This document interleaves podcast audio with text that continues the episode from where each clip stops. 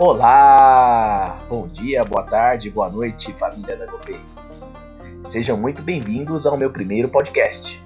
Eu sou o professor Luciano e, junto com os alunos da escola da Goberto, vamos trazer histórias incríveis para vocês. No episódio de hoje, vamos ouvir Contos de Mistérios. História que foi narrada e adaptada pelos alunos do sexto ano A, que foram orientados pela professora Juliana, de língua portuguesa.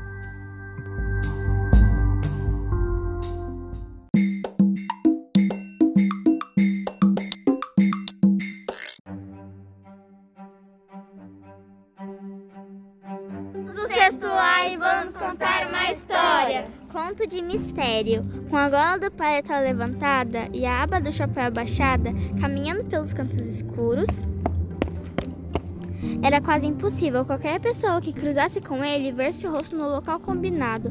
Parou e fez o sinal que já tinha estipulado a maneira de senha.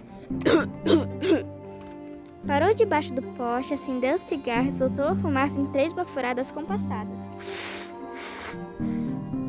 Imediatamente, o sujeito mal encarado que se encontrava no café em frente ajeitou a, a gravata e cuspiu de banda. Era aquele, atravessou cautelosamente a rua, entrou no café e pediu um guaraná. Um guaraná, por favor. O outro sorriu e se aproximou. Siga-me.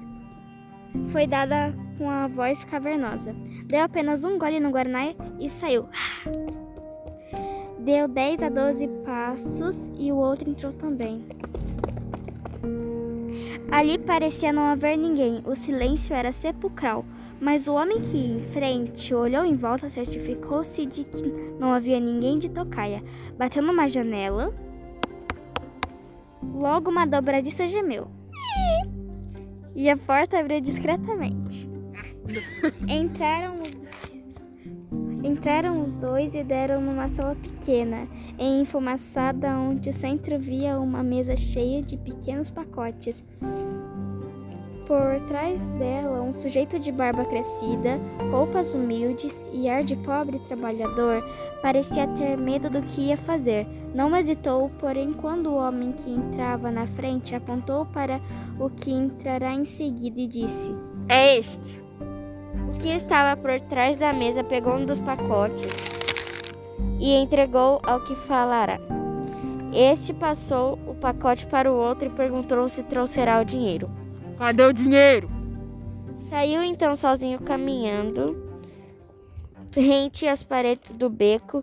Quando alcançou uma rua mais clara, assoviou para um táxi que passava e mandou tocar a toda pressa para um determinado endereço.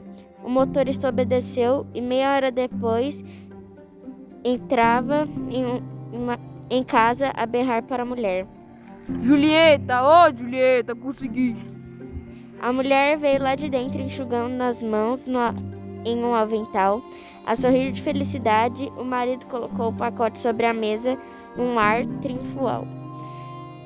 Ela abriu o pacote e verificou que o marido conseguiu mesmo, depois de tanta, tanto esforço e economia, comprar, aqui, comprar aquilo que eles não viu há tanto tempo naquele barraco. Ali estava um, quilo de feijão. Eu ia falar um quilo de pão. Um quilo de pão. Um quilo.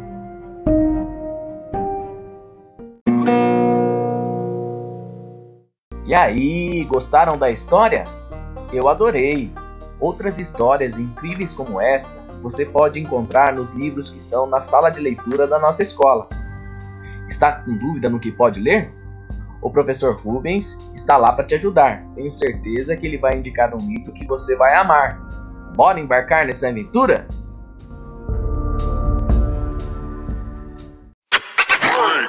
Momento sorriso.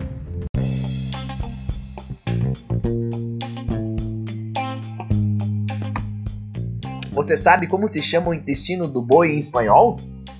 Não sabe? É o intestino delgado. Muito boa, hein? Até mais.